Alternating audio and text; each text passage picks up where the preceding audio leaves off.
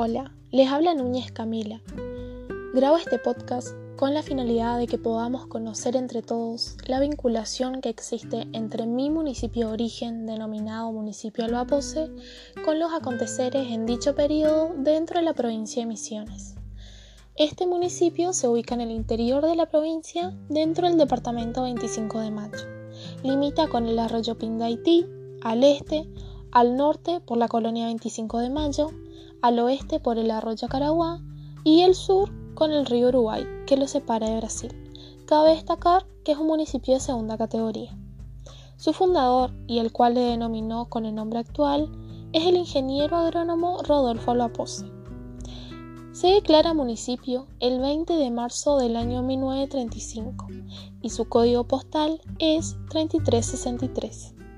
En sus orígenes, el modelo de Estado vigente en el país era el Estado liberal oligárquico, con un régimen conservador y prácticas orientadas al beneficio de pocos, es decir, a la oligarquía, acompañado de la presidencia de Agustín Pedro Justo, que estuvo en el poder entre los años 1932 y 1938, con base corrupta y fraudulenta. Este accede al poder presidencial en el transcurso de la década infame, una crisis mundial de quiebres, desocupación y nuevas prácticas comerciales. En la economía del país se pasa desde un modelo agroexportador al de industrialización por sustitución de importaciones. Debido a la caída de los precios internacionales, la escasez de productos industriales en el país y la alta demanda de los consumidores. En base a esto, las industrias locales tuvieron que empezar a producir dichos bienes. Justos en su mandato se realizó el pacto Runciman, como también la creación de juntas destinadas a controlar la producción. A la par, dicho régimen conservador no daba espacio para que el radicalismo pueda visibilizarse. Estos practicaban sus fraudes principalmente en épocas de elecciones, con las urnas y los votos, para así obtener la mayoría y seguir en el poder. El territorio que es la provincia de Misiones hoy en día, en ese entonces, cabe destacar que la provincia de Misiones no se había provincializado todavía, pero que a la par se estaban conformando sus localidades, entre ellas la ciudad de Oera que conocemos hoy en día. En aquel periodo era el segundo lugar más poblado. Justo en esa fecha se halla una protesta activa de parte de los colonos, una protesta agraria, que se denominó Masacre de Oberá. Fue un terror ocultado, con violencia, maltrato e injusticia hacia colonos y familiares.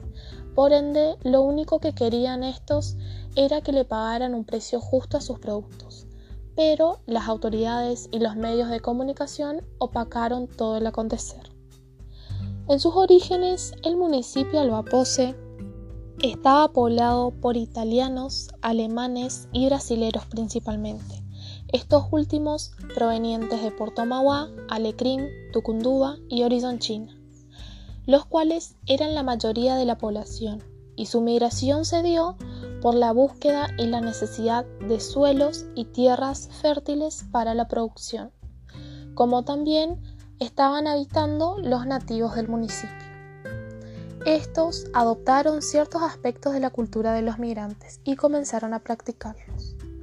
El número de la población de ese entonces se desconoce, pero el número más actual de habitantes del municipio es de 7.098, destacando que la mayoría se concentra en el pueblo de Santa Rita, siendo 1.435 habitantes, y es allí donde se encuentran también las autoridades municipales.